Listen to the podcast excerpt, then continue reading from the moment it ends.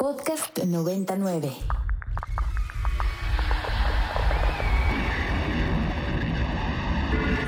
Radio Mórbido.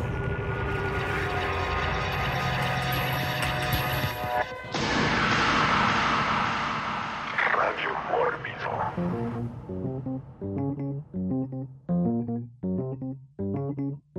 Hola, muy buenas noches y bienvenidos una vez más a la frecuencia de Ibero 90.9 para una noche más de su programa de cultura pop, eh, cine, cómics, eh, videojuegos, música y terror de confianza, Radio, Radio Mórbido. Ya los extrañábamos después de este blackout que tuvo la estación por cuestiones vacacionales.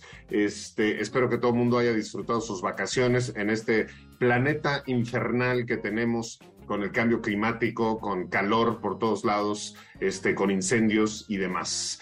Esta noche, aquí en Radio Mórbido, nuestra casa, vamos a hablar de un color.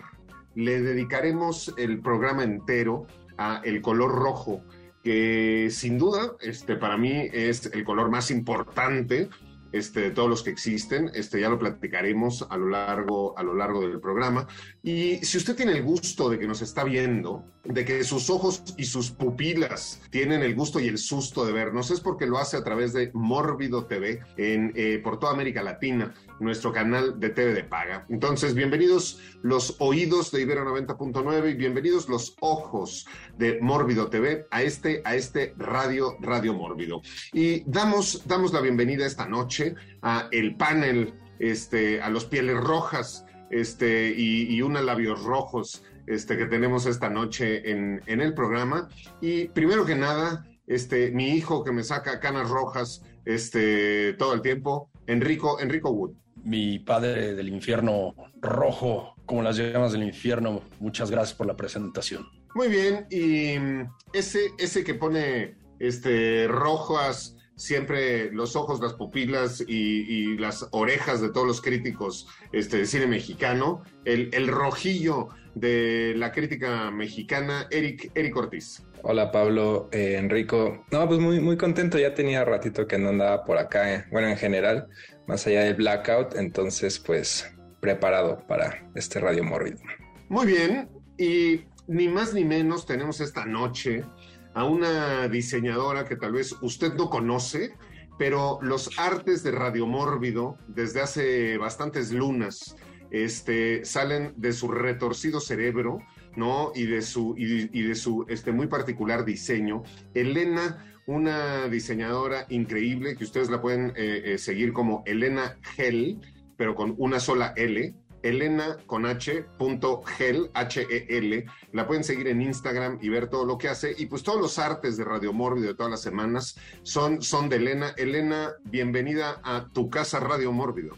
Hola, estoy muy emocionada. Es mi primer Radio Mórbido y además justo ese cartel me gustó mucho. Me gustó mucho ese póster. Lo sentí mucho, pero yeah. demasiado. Pues muy bien, ahí está Elena. Iremos platicando con ella a lo largo del programa. Y un, un viejo amigo este, de Mórbido, no por eso digo que esté, esté viejo, un, un, diseñador de confianza este, el proyecto, el proyecto de Mórbido desde hace muchos años. Eh, hemos trabajado juntos en infinidad de proyectos, desde el cartel conmemorativo de Chucky hasta todas las tipografías de los carteles este, de Mórbido año con año y un sinfín, un sinfín de proyectos, de proyectos más, ni más ni menos con todos ustedes.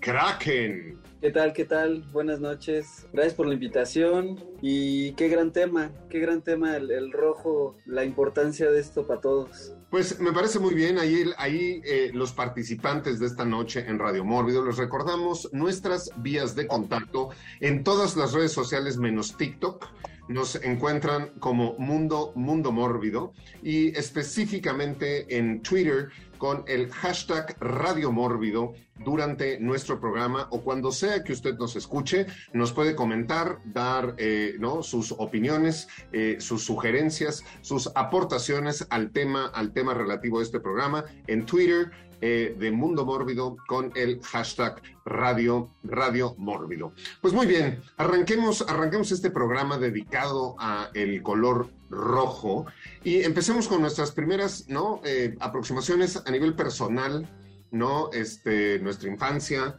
este, nuestra juventud, la primera vez que el color rojo nos llamó la atención, algún recuerdo este, que tengamos de unos zapatos, un vestido, unos labios, este, un auto, eh, o alguna hemorragia este, que nos haya manchado a todos, a todos de rojo. Y empezamos con Enrico, Enrico Wood. Recuerdo en el kinder cuando me explicaban los colores, y pues sí, cuando recién llegas al planeta Tierra los colores son todos así como la novedad, ¿no? Entre más colores todo es mejor, pero sobre todo la confusión del día que, eh, porque aparte es como enseñarte las palabras para describir un color y el concepto del color pues es difícil, o sea, cualquiera que no pueda ver ese color de repente está cañón. Entonces me acuerdo que había un niño en la clase que era eh, que no podía ver colores entonces, explicarle, o sea, era de lo que más me acuerdo, que le trataban de explicar al, güey el concepto de, que estás hablando un mocoso aquí, del concepto del color rojo, está cabrón. O sea, si no lo ves, no sabes. Entonces, como para todos nosotros nos queda claro y me acuerdo que era como horas y horas de frustración de explicarle al, güey el, concepto de algo que no podía ver. Pero bueno, esa es mi única anécdota que tengo por hoy. Yeah. Pues a ver, bueno, el asunto de no poder eh, ver eh, un color me parece a mí gravísimo, uno que todo el mundo los ve, pero además eh, yo tengo un amigo eh, que es un amigo en común, ¿no? Con Kraken y con Elena seguro, que es Ahmed, Ahmed Bautista. Y entonces Ahmed tiene este problema que no reconoce, o sea, no puede ver bien este, todos los colores. Y me acuerdo que, bueno, ya en sus, en sus treintas, este, se dio cuenta, este, no me acuerdo si era este, de DHL o, de eh, alguna de estas eh, cosas de entrega que se enteró que decía, ¿cómo? ¿Es rojo y amarillo? No, no lo puedo creer, porque él toda la vida lo había visto como de otros colores, así como azul o amarillo o algo, y estaba sorprendidísimo a sus treinta y tantos años de que descubrió que algo, algo era de, de ese color.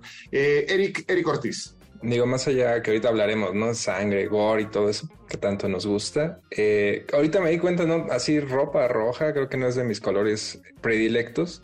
Entonces creo que del lado más personal, pues de una vez hablar un poco de los ojos rojos, que sí se me han llegado a, poner así, digo, no, no nada grave, pero como de hecho a Rafa, a Rafa Paz, que luego anda por acá, eh, no hace mucho le pasó eso. Y es que sí, de pronto ya es como cuatro o cinco películas al día y es como, no, también cálmate, ¿no? Es ya por salud, ya tampoco somos unos niños.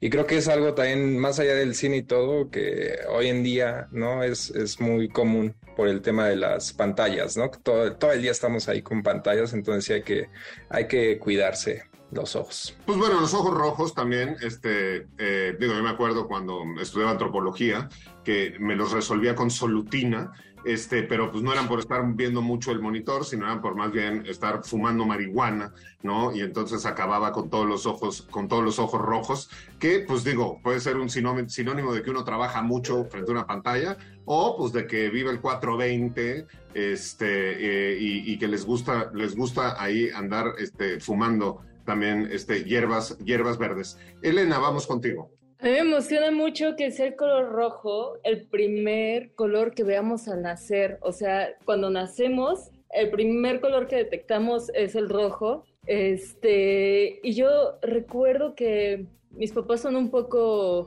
eh, hippie, darky, antropólogos. Entonces sus sus palabras para coquetearse siempre han sido muy, muy peculiares. mi mamá tenía un vestido rojo muy lindo que se le veía increíble. mi papá siempre le decía que, ay Lidia, evocas mucho a la vida y la muerte con ese vestido rojo. Entonces, como que eso lo tengo mucho en la cabeza. Y también iba en una escuela católica este, en la secundaria y las monjas ores siempre nos decían que teníamos que estar súper atentas cuando tuviéramos una mancha roja en el pantalón, pero no nos decían de qué era. O sea, solo era como cuando la mancha roja aparezca, acércate con nosotras. Pero, pues si no te habían explicado antes, pues la mancha roja podría ser cualquier cosa loca, o sea, no sé, como que era algo como que siempre estábamos esperando y como que también siempre estábamos viendo como de otras niñas a ver en qué momento, en el uniforme además blanco, este, aparecía la mancha roja. Esos son como los dos recuerdos que tengo de adolescente niña del color rojo, de acercamientos al rojo, estando esperando el rojo. Oye, pero por lo menos las monjas les decían por dónde es que se les iba a aparecer la mancha roja o no. Solo decían que atrás, Ok, muy bien, bueno, esto, esto de la mancha roja, ¿no? Este, que lo hemos visto, digo, era una cuestión eh, eh, cultural, pero era una cuestión también este, muy importante dentro de eh, la etapa de madurez de las mujeres, y cuando ya las mujeres podían, podían procrear, cuando aparecía esta mancha, que quería decir que entonces empezaban a menstruar y que ya eran capaces, capaces de embarazarse. En más de una película hemos visto también este tropo, como diría este Nico, de que cuando aparece la mancha roja es que entonces este, ya, ya está en edad de, merecer. Vamos, vamos con Kraken. Ahora que, que decías de, de justo cosas, sangre roja y así, yo me acuerdo que de chiquito me daba, toda mi etapa como de muy chiquito, me dio por sangrar mucho la nariz. Me sangraba por cualquier cosa la nariz y tengo una gran nariz. Y, y, tengo mucho ese recuerdo de que siempre en mis almohadas, en la cama, en mis playeras, o sea, prácticamente sangraba diario de la nariz cuando era chiquito y cuando viví en Cuernavaca, como que el calor, cualquier cosa que me tocara la nariz. Y curiosamente fue algo que siento que hizo que me familiarizara mucho con ese color y que también no le, no le tengo pánico a la sangre y que rojo siempre he usado, ha sido uno de los colores que más he usado en lo que, en lo que diseño. Y creo que es algo que se me hizo tan, tan común el sangrar, el verme sangrar, que, que siempre ha estado ahí para mí y en mis recuerdos. Yeah, muy bien. eh, digo, a mí me, me, el color rojo me encanta, me, me gusta porque, digo, como hace rato decía Elena, eh, es la pasión ¿no? Nos despierta, nos despierta pasiones, pero también este, da calor, pero también es, es como eh, eh, referente a la vida. Y sin duda a mí el rojo me ha gustado desde, desde muy chico, porque también me ha gustado todo este asunto de la sangre y, etcétera. Y yo recuerdo que cuando pues, yo era niño me gustaba dibujar y pintar en las paredes con crayolas. No le gustaba mucho a toda la gente que, eh, que me invitaba a su casa o invitaba ¿no? a mis papás y yo llegaba, pero me acuerdo que era el la crayola roja. O sea, era de que, a ver, agarren la que quieran, pero la crayola roja era mía y yo me la pasaba con una crayola roja pintando este, absolutamente por todos lados. Eh, recuerdo también eh, un par de accidentes este, que tuve cuando era niño, sobre todo una vez que me caí eh, en las escaleras de casa de mi abuelo, que eran unas escaleras muy grandes de, de piedra, como de mármol, y me golpeé en la ceja de una manera muy fuerte. Y recuerdo que cuando me levanté con gran dolor, empecé a ver rojo.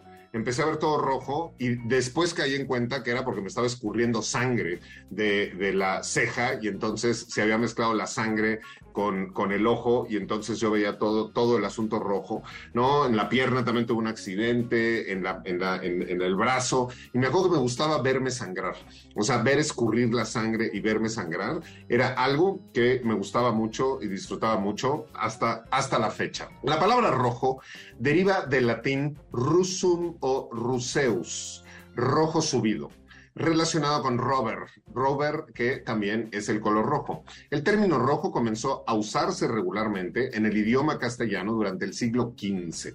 En la Edad Media ya existía, pero era de uso poco común. De acuerdo con el filólogo Joan Corominas, rojo significaba antiguamente un color rojizo, mientras que las denominaciones tradicionales del color de la sangre eran bermejo, colorado y encarnado no era que usaban la palabra rojo para decir la sangre, sino decían bermejo, ¿no? O encarnado. Y ya que Radio Mórbido es también un programa, un programa mágico musical, vámonos al primer segmento musical de la noche y esto es Everybody Loves an Outlaw con la canción I See Red y regresamos con todos ustedes aquí a Radio Mórbido.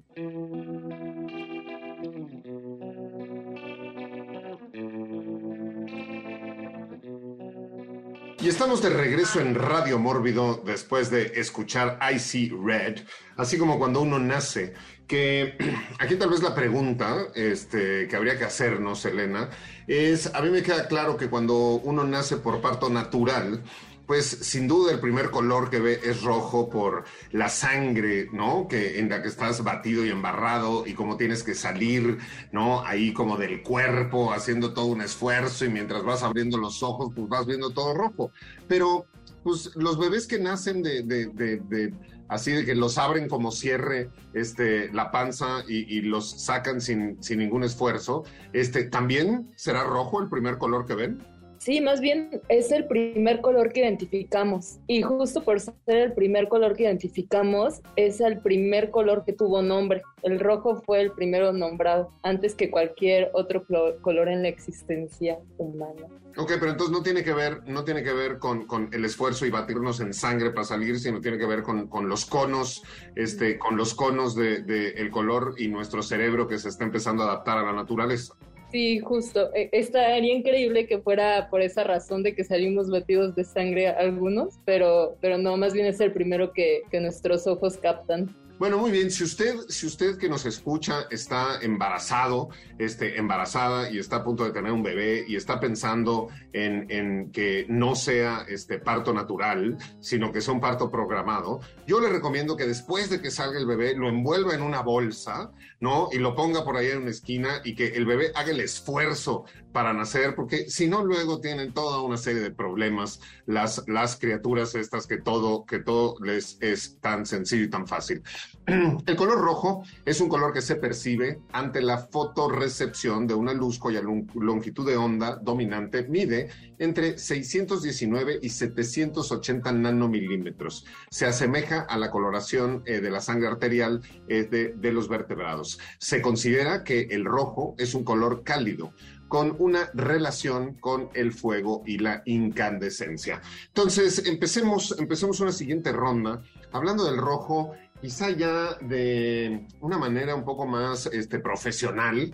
Creo que, digo, en el cine de terror, los usos de El Rojo, tanto para la promoción como para la producción, como para contar la historia, son infinitos, ¿no? Creo que en el mundo también, eh, por ejemplo, la novela gráfica del cómic, este, también el rojo es eh, eh, un, un, color muy importante. Este, en todos estos personajes que usan los calzones por fuera, que traen mallas y usan los calzones por fuera, los superhéroes también, este, creo que el rojo es, muy particular y pues en lo que los ocupa a Elena y Kraken, el mundo del diseño también. Entonces, empecemos esta ronda con Enrico, Enrico Wood. Sí, ahora que mencionas, ¿no? En el mundo del cómic, eh, sobre todo en los primeros años antes del color digital, los colores primarios eran los que más se usaban en las páginas, ¿no? Entonces, por eso es que hay tanto superhéroe que es, eh, que usa los colores primarios. Hay como Superman, el azul y obviamente la capa completamente roja, las botas rojas se hacen como este, este contraste, ¿no? Los Spider-Man, la gran parte del traje de Spider-Man es rojo. Y luego uno de, los, de mis ejemplos favoritos ya en, tiempos recientes, bueno, ya, ya cumplió 20 años de su creación, es Hellboy, ¿no? En Mike Mignola y el, el, el colorista es como completamente rojo, este cuate y aparte con el, eh, el, el, arte de Mike Mignola es muy de contrastes, ¿no? Es muy de unos negros muy sólidos en las páginas y ya cuando hay color es como completamente limpio, no tienen como rayones, cuadras así.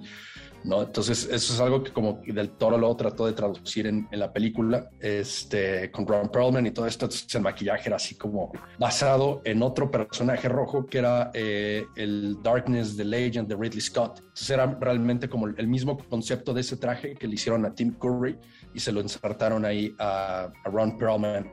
Es como la misma técnica de maquillaje uno usado en los 80s y otro en los 90, en, no, en los 2000s, y, este, y el tono de rojo era parecido porque era bastante amigable con el, eh, con el film, porque todavía estaban usando eh, 35 milímetros para esas películas. Pues bueno, sin duda tocas un tema, un tema muy interesante que tiene que ver con ¿no? la disponibilidad de los pigmentos. Hoy nosotros, pues, eh, podemos escoger en nuestra pantalla el pantone que queramos entre miles de colores o podemos ir a, a este, al, al, Office Depot y escoger entre miles de papeles de colores o podemos ir a este lugar de las pinturas y que nos igualen las pinturas y nos las den o en el fast fashion podemos ir a cualquiera de estas tiendas y escoger la ropa del color que queramos. Pero en la antigüedad los pigmentos no eran tan sencillos y no eran tan comunes. El rojo es eh, el primer color que se encuentra eh, en, los restos arqueológicos de presencia de humanos, como en las cuevas de Altamira, por ejemplo, y en otro tipo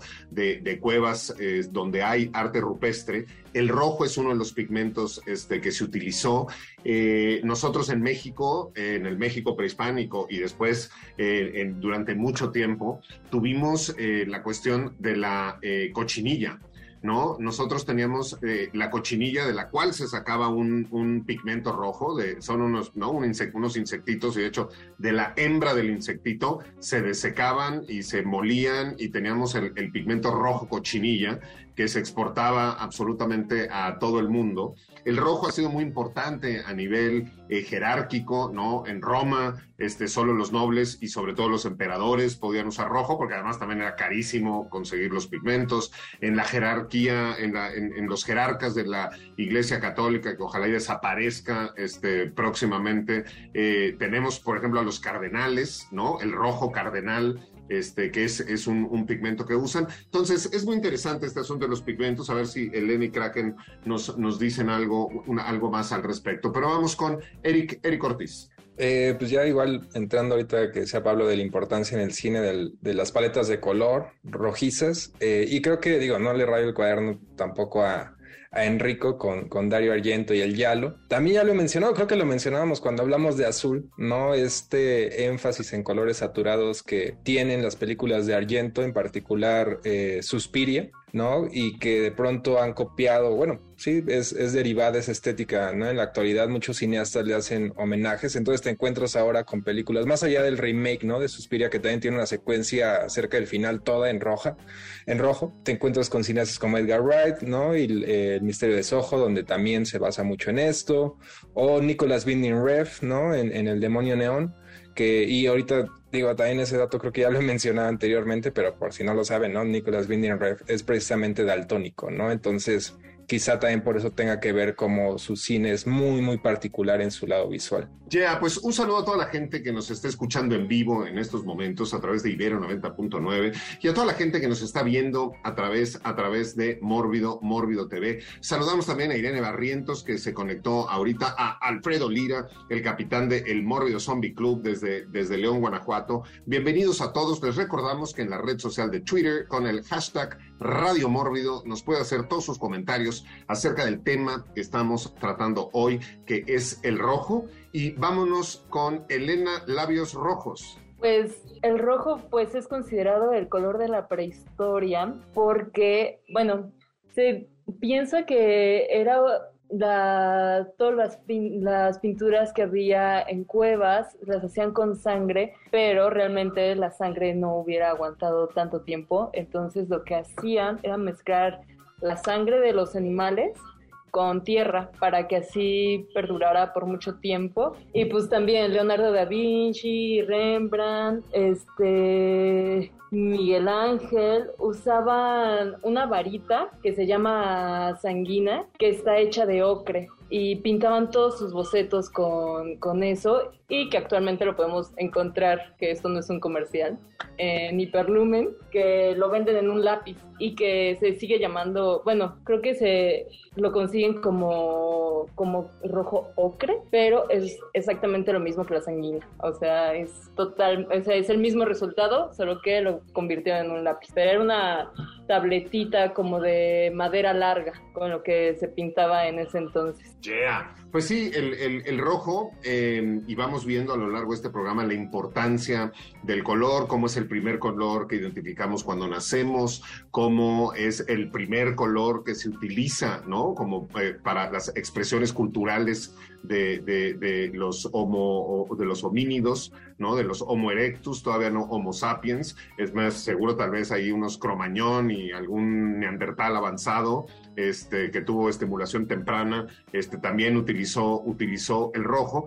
Pero vamos, vamos ahora con Kraken, que además es, es, es como de pronto monocromático en el sentido de que este, mucha de la obra de Kraken es blanco, negro y rojo. Kraken. Sí, pues sí, o sea, la verdad es que históricamente, retomando también un poco la parte que decías de la cochinilla, que ha sido uno de los aportes de esta región geográfica más que como una nación de México, en realidad ha sido uno de los aportes más importantes eh, en cómo el color rojo siempre ha permeado también como pues nuestra identidad, ¿no? Nuestra identidad como mexicanos tiene mucho que ver con el rojo justo desde la cochinilla y cómo estuvo en, se expandió en todo el mundo después de la conquista, pero también cómo está el color rojo en nuestra bandera, el color rojo en, un, en un país tan sangriento como en el que estamos. En la parte también de diseño, me gustaría mucho rescatar que durante las, las guerras y toda la parte de los pósters, el diseño de los pósters, cuando empezó a nacer el socialismo, el comunismo, pues era uno de los colores más importantes en todas estas cosas en, en, en Rusia, en Cuba, eh, cómo esta, eran los rojos contra los azules, ¿no? Esta identidad de colores políticos, incluso siempre ha permeado el ser un rojillo como el ser de las izquierdas. Eh, en, cuestión diseño y en cuestión arte, pues siempre ha sido este impacto, ¿no? estos impactos de rojo que siempre nos dan como, decimos, como en las películas, que siempre eh, van hacia cosas como de sangre, van hacia cosas de amor, van hacia cosas de pasión, efectivamente creo que el, humano, el estar relleno de rojo, pues siempre va muy evocado a nuestras emociones. Yeah. Pues sin duda, sin duda, mucho, mucho para hablar del color rojo. Este, eh, ya regresaremos eh, a hablar ahorita de guerras, ejércitos, banderas, heráldicas, estatus y toda una serie en relación a eso. Pero aprovechando que Eric eh, nos habló de eh, Darío Argento y del estilo de fotografía de Darío Argento y de la paleta de colores este, que utilizaba. Darío Argento específicamente tiene una película que se titula Rojo Profundo, Profundo Rosso, ¿no? Y el rojo, el rojo fue un color muy importante en el cine de Darío Argento, pero también un color muy importante en los giallos, en los yalos en, en, general. La sangre siempre estaba muy, muy presente. Y diciendo esto, vamos a nuestro siguiente segmento musical y escucharemos, pues, ni más ni menos que a Goblin con el tema de Profundo Rosso, Deep Red. Y regresamos con todos ustedes aquí a Radio Mórbido.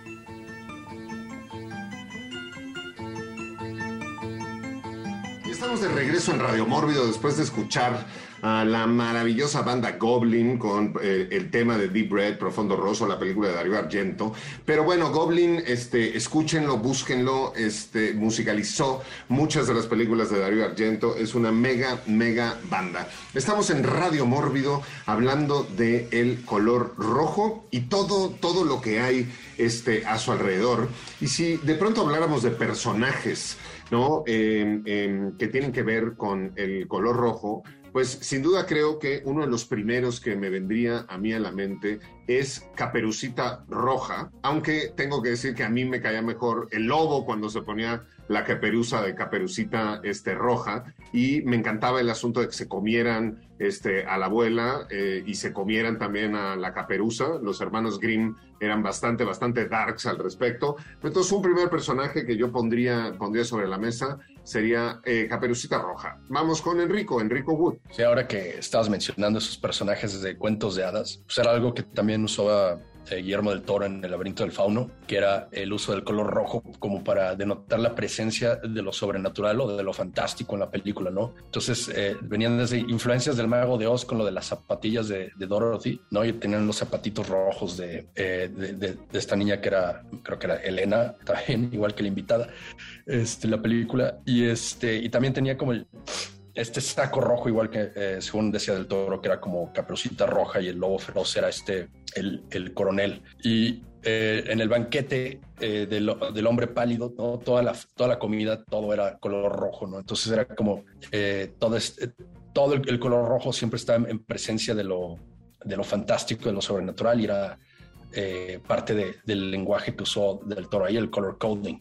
¿No? Y otra, otra película que también me recuerda que usa el, color rojo como para, y digo, hay muchas de las que vamos a hablar que lo utilizan como el código de la presencia de lo sobrenatural en la película, es como en The Sixth Sense, en sexto sentido, todo, todo lo que tenía que ver con o, si había algo o uno de los fantasmas, uno de los muertos, no era el color rojo, sobre todo me acuerdo que la, eh, en el sótano en donde se supone que eh, no podía entrar Bruce Willis porque estaba muerto, no la perilla de color rojo que era una perilla de un color diferente a cuando estaba vivo. Entonces era como el color coding que te decía, este cuate está muerto y también lo utilizó en Unbreakable, que era la que sigue, en donde Bruce Willis ahora es el superhéroe. Este y todos los, todo lo que tenía que ver con el color rojo en esa película también era, era parte del peligro, ¿no? Desde este, cuando tenía estas visiones de gente que tocaba y que cometían crímenes, todos vestían de color rojo y al final el, el tipo con el que se enfrenta tenía un jumper color rojo, este, que lo avienta a la alberca y todo esto. Digo, yo, yo podría pensar también en la cumbre escarlata, ¿no?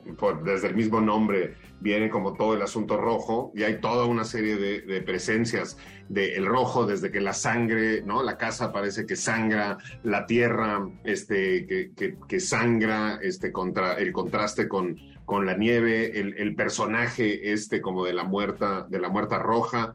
Eh, en esta cuestión del uso del color rojo en, alto contraste en, el cine, podríamos pensar también en Let the Right One In, esta película que es toda de tonos muy, muy fríos, toda la película en azules, en grises, en, verdes pálidos, en blancos, y de pronto la sangre, la sangre en, sobre la nieve, la sangre en, la alberca, entonces también hay toda una, una presencia.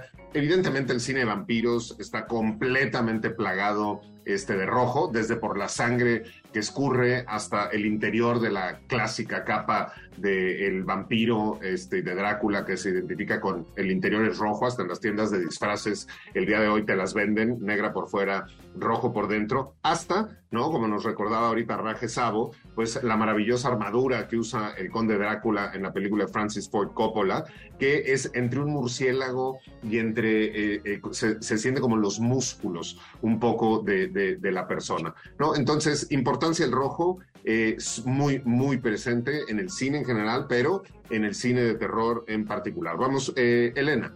Yo tengo muy presente el rojo de que me parece que es un elemento clave en las películas de Almodóvar, este, como el sello que tiene la película de Julieta del vestido rojo valentino, el vestido rojo también de, del personaje de Divine de Pink Flamingos, que me parece un increíble vestido, por cierto. Este, el otro rojo que tengo muy presente en películas creo que es el de el rojo que sale del elevador de, en la película del resplandor, que sale como eh, un splash, lo sientes, sientes que se te salpica. Este, y sí, esos son, esos son los rojos que tengo más presentes. Pues, y digo, eh, hablando de cine y no de cine y de personajes, como habíamos empezado también en esta ronda, pues sin duda, él que tiene muchos nombres, eh, que siempre está presente, este, que es amo y señor eh, de esta oficina, eh, Satán,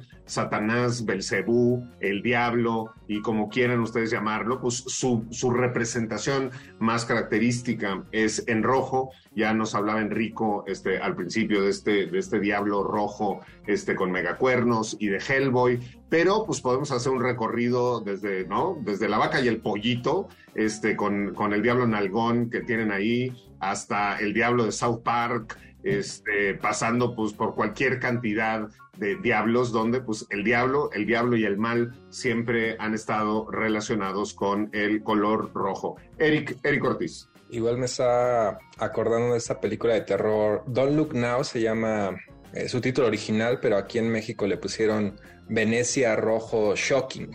¿No? Y que curiosamente también le hacen mucho énfasis al color rojo en particular de un impermeable de la niña protagonista que muere al inicio de la película. Es un drama familiar, ¿no? Con este eh, Donald Sutherland.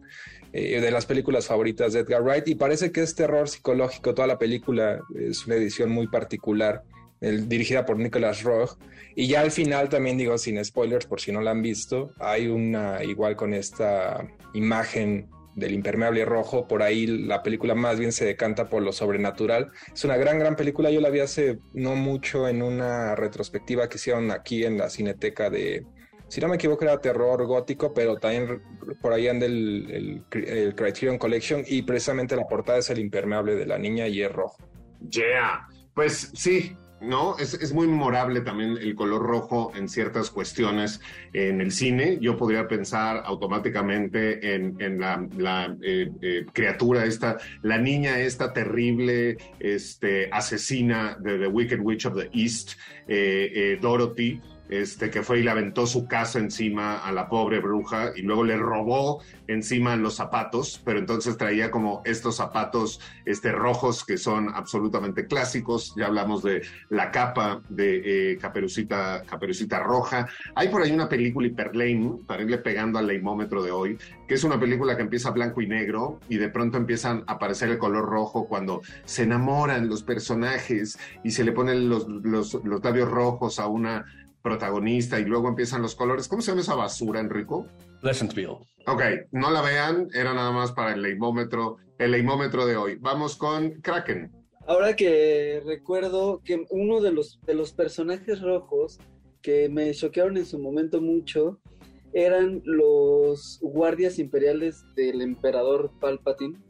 En la. Me parece que la primera vez que salen es en el Imperio contraataca que todos los, todos los Stormtroopers son blancos, Darth Vader negro, todo negro, todo el mal negro y de repente los dos guardias de, de Darth Sidious resulta que son rojos. Y me acuerdo que justo ese era uno de mis juguetes favoritos que eran estos guardias que eran completamente rojos. Eh, y se me hacía que no tenía sentido en ese momento, no sé por qué, no, no, se me hacía que eran los mejores personajes. Y de hecho siempre decía que eran los mejores personajes aunque nunca supimos nada de ellos hasta las secuelas que por ahí salieron unos personajes muy interesantes también de Star Wars que también eran ahí como guardias muy imperiales que terminan matando la dupla esta de, de los proto Jedi.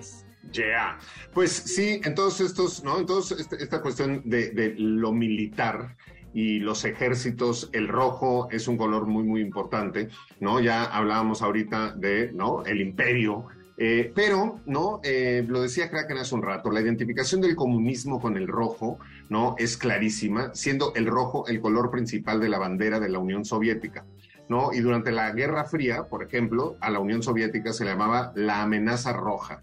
También la China roja, ¿no? En contraposición con la China nacionalista, la China libre, este, o Taiwán, ahora que está tan de moda el asunto de, los gringos, como siempre, este, armando, ¿no? Este, eh, eh, problemas para la humanidad, ahí con la Nancy Pelosi dándose la vuelta, la viejita, ya, métanla a su casa, ya que, que a la casa de los representantes, ya quítenle el bastón, ¿no? Y quítenle este, los, los, antidepresivos y que deje de estar atentando contra el mundo, ¿no? Tenemos también eh, el, eh, en el simbolismo chino, el rojo es el color de la buena suerte y se emplea para la decoración, el dinero en la y, el dinero en la sociedad china se ofrece en, en, paquetes rojos. Pero esta cuestión de la China roja y la bandera de China es roja y, y esta identificación con el comunismo es, es clarísima, ¿no? Y diciendo esto, vamos a escuchar una brevísima, brevísima este, canción y regresamos, que justo nos habla del comunismo y justo nos habla del rojo. Y esto es Red Sun in the Sky. Y regresamos con todos ustedes aquí a Radio Mórbido Comunista.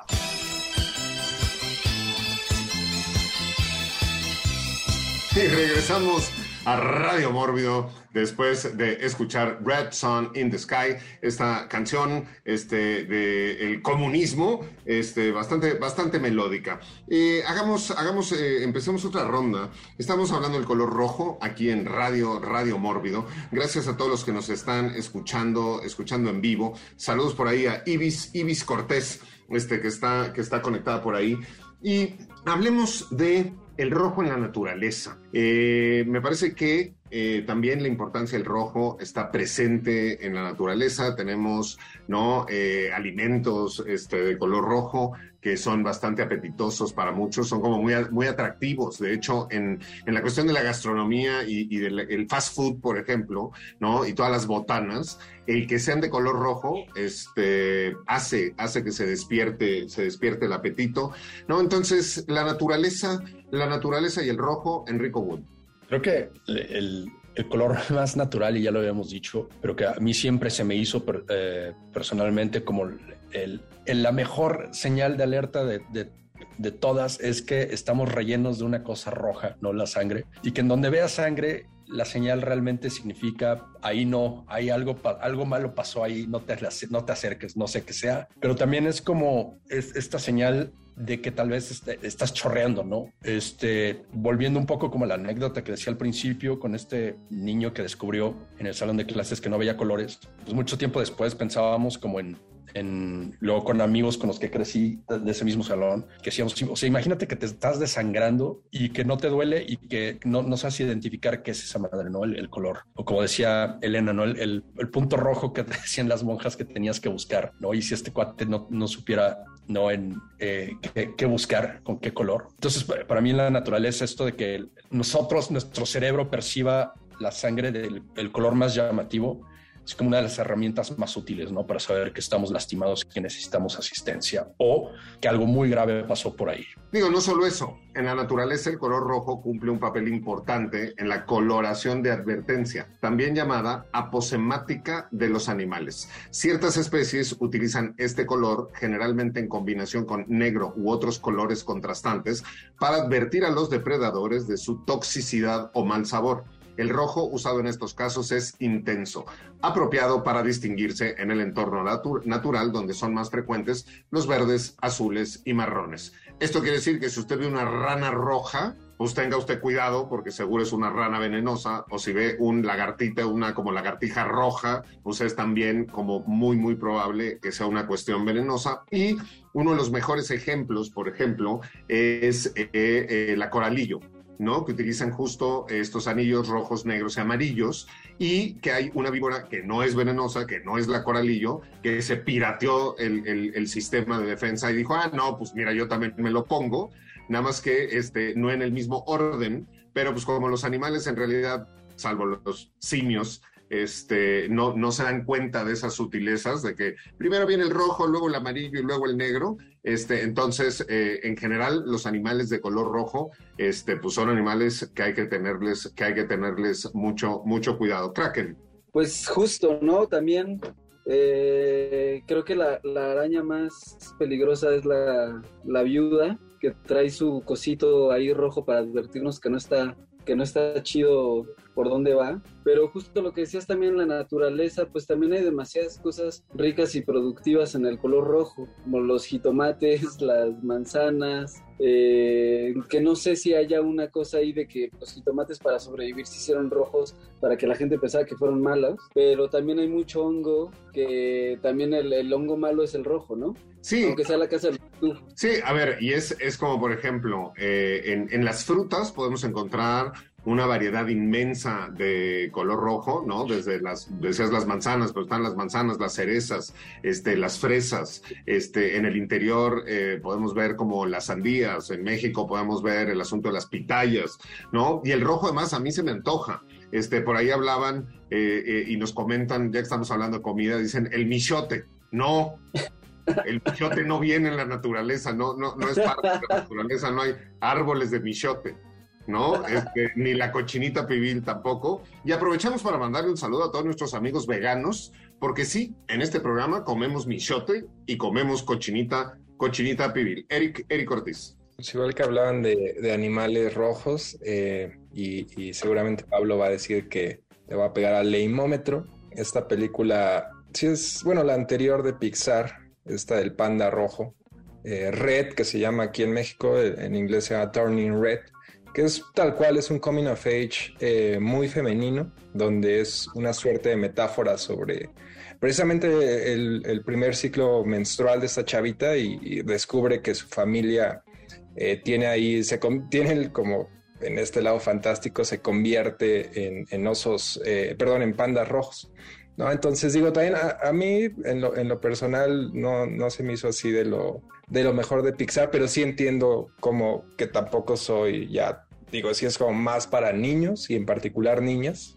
Entonces, pues no, no es mi, no es mi eh, tipo de cine ahora, ¿no? Más allá de que también es curioso que ya eh, la, es la nostalgia ahora por, la época en la que yo nací, por los 90. Es una película de época situada en principios de los 2000 y se nota que la directora es, ¿no? Creció en los 90, que con los Tamaguchi, las boy bands y todo esto, ¿no? Entonces, eh, pero bueno, ahí esa de, de, red también bastante sonada. Pues eh, bueno, deberías haber dicho las niñas, los niños y los niñes y, y, y los que no saben qué son este, todavía, porque pues ahora ya vivimos en una época donde los niños este, deciden qué son y qué quieren ser y cuáles son sus pronombres y sus sobrenombres y sus ultranombres.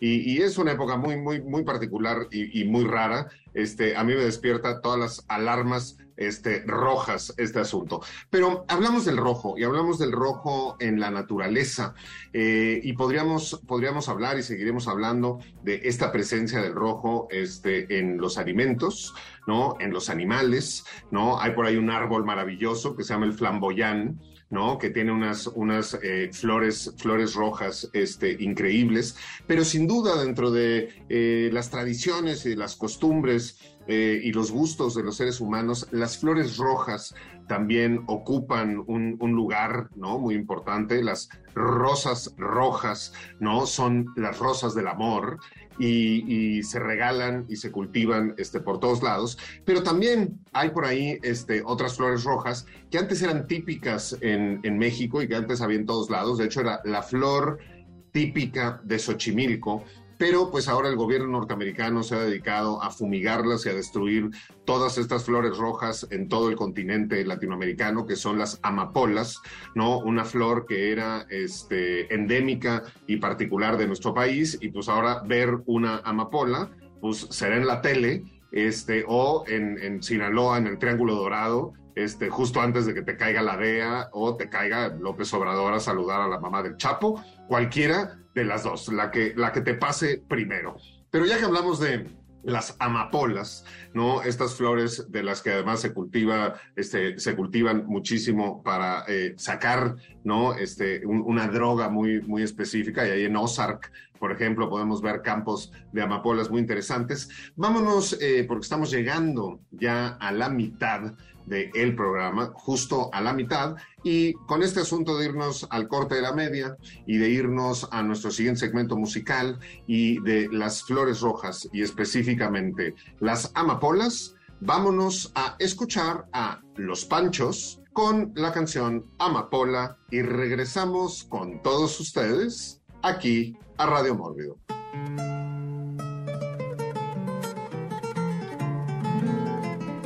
Y el martes, el segundo día, Dios creó a los monstruos. Radio Mórbido. 90. Punto. 9.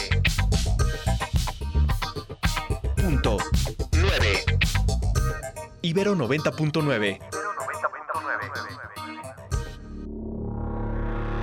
contenidos como este, descarga nuestra aplicación disponible para Android y iOS o visita ibero909.fm.